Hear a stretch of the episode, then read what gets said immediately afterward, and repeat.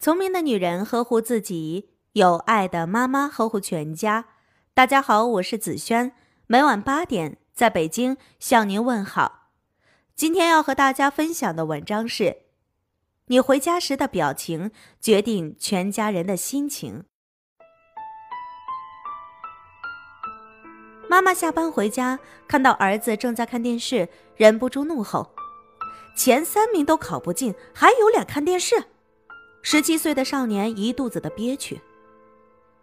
我不过是刚回到家，看到电视开着，就凑上去看了几眼。再说我已经很努力了，干嘛老和我过不去啊？妈妈继续歇斯底里的大吼：“我告诉你啊，我不会给你第二次考大学的机会。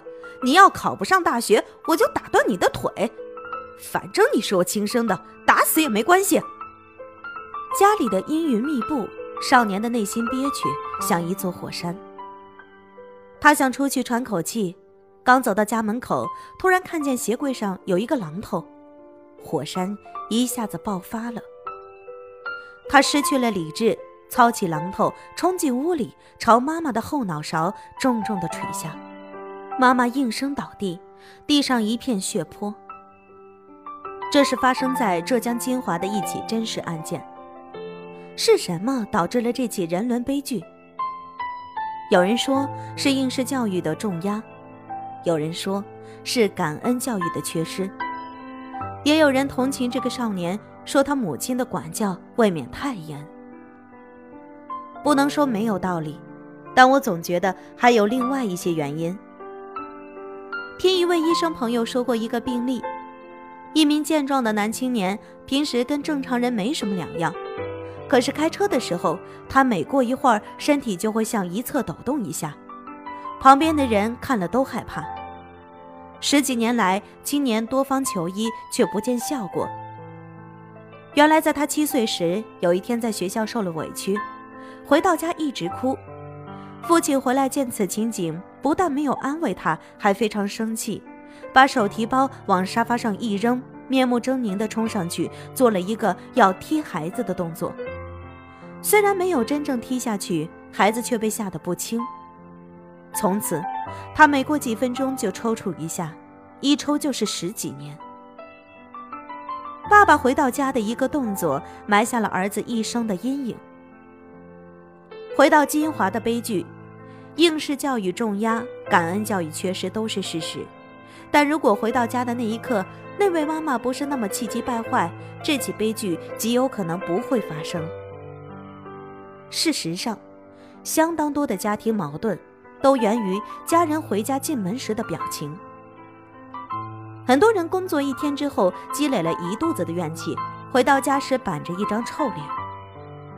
得知妻子还没做好饭，就张口责备：“一天到晚忙什么呢？你做个饭都拖拖拉拉。”妻子受了气，就去责骂孩子：“还有脸玩？赶紧写作业去！”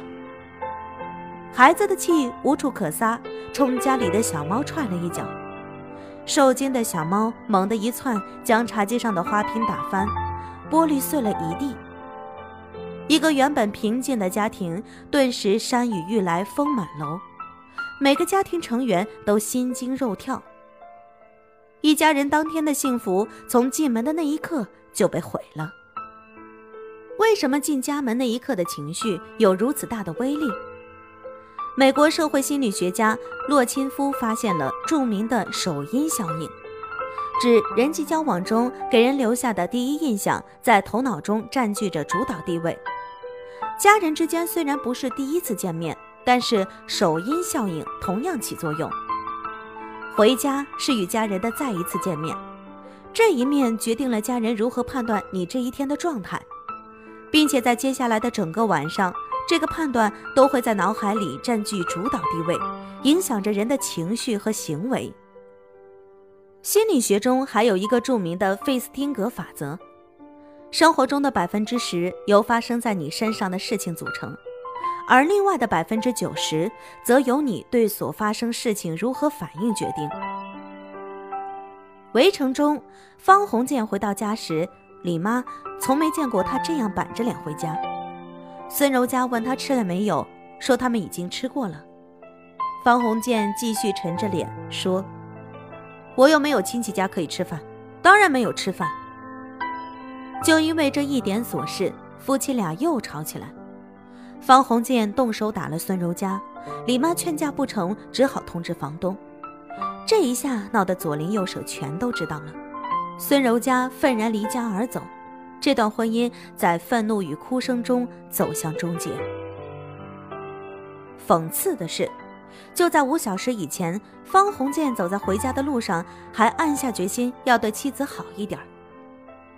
此时，孙柔嘉也正在家里等鸿渐回来吃晚饭，并告诉他可去姑母那儿干一份高薪的工作。这个故事中，方鸿渐因为找工作的事心情沮丧，只是其中的百分之十，这百分之十是无法控制的。但完全可以通过心态与行为决定剩余的百分之九十。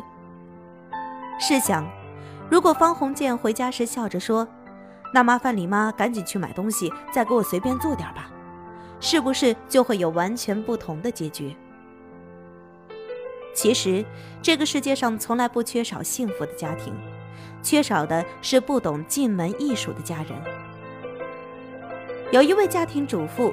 她的家中，男主人大方和善，孩子彬彬有礼，温馨和谐的气氛充盈整个空间。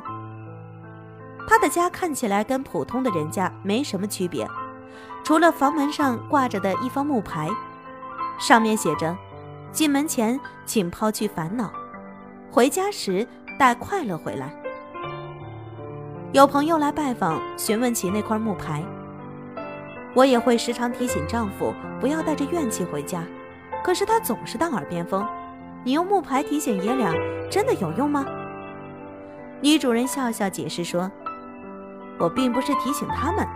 有一次啊，我在电梯镜子里看到一张充满疲惫的脸，紧锁的眉头，忧愁的眼睛，把我自己吓了一大跳。于是我开始想，孩子、丈夫看到这副愁眉苦脸时会有什么感觉？”接着，我想到孩子在餐桌上的沉默，丈夫的冷淡。我原来认为都是他们不对，其实啊，我自己也有原因。第二天，我就写了一块木牌钉在门上，提醒自己。结果被提醒的不只是我自己，而是一家人。换了一种方式进家门，垃圾情绪的传递链在进门的时候就被截断了。留在家里的是一片平和与温馨，这一切都得归功于那一块小小的木牌。但这木牌背后是面孔管理的学问。每一个人在进家门前都有必要管理一下自己的面孔，把疲惫、愠怒、忧愁的表情卸载，更新为轻松、愉悦与舒展的脸庞。首先关心一下自己的面孔。回家前，先用随身的镜子看看自己的脸，我们是否不小心把坏情绪带回来了？如果发现自己脸色不好，不如先给自己一个微笑，即便只是刻意的嘴角上扬，也会给人的情绪产生积极的影响。加州大学心理学博士莎拉·普莱斯曼表示。在经过同样的压力测试后，被要求面带笑容的受试者心率下降得更快，压力也减轻得更快。人一旦有了笑容，愤怒的、抱怨的、忧愁的话常常就说不出口了。即便是糟糕的消息，脸上的笑容也会让听者觉得，这不是什么要命的难题，反而会往积极的方向去想事情。如果发现自己的面孔很糟糕，又笑不出来，不如先让自己舒服一些，别着急回家。可以在小区的椅子上坐下来，嚼一块口香糖，或是把车停好，听一下电台的节目。总之，以令你感到舒适和放松的方式休息片刻，补充一些能量。先让自己 OK，才能有能力带领全家人 OK。然后关心一下家人的面孔。人心情不好，自然就会写在脸上，希望得到他人的关心。如果发现家人的面孔不小心带了坏情绪，我们不能要求对方你要笑啊，而是应该放下手头的事，及时的给予关怀，这样许多大事都会变小。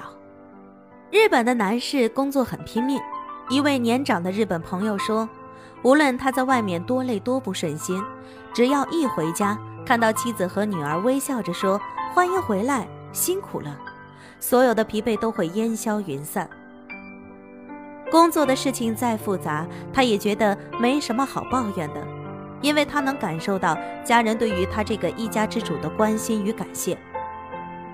有的孩子一回家就摔门。或是一言不发，其实这是孩子希望获得注意和帮助的方式。这时候，父母很可能会因为孩子的糟糕表现而大发雷霆，从而忽视了孩子内心真正的需要。如果给予孩子适当的关心，你会发现孩子的表情会很快变得柔和舒展。家人是我们的一面镜子，一个人笑了，其他人也会受到感染。回家时的一个笑容，就是带给家人最好的礼物。今晚的有听妈妈就到这里了。如果您觉得不错，请分享给您的朋友们吧。我是子轩，让我们明天再见，晚安。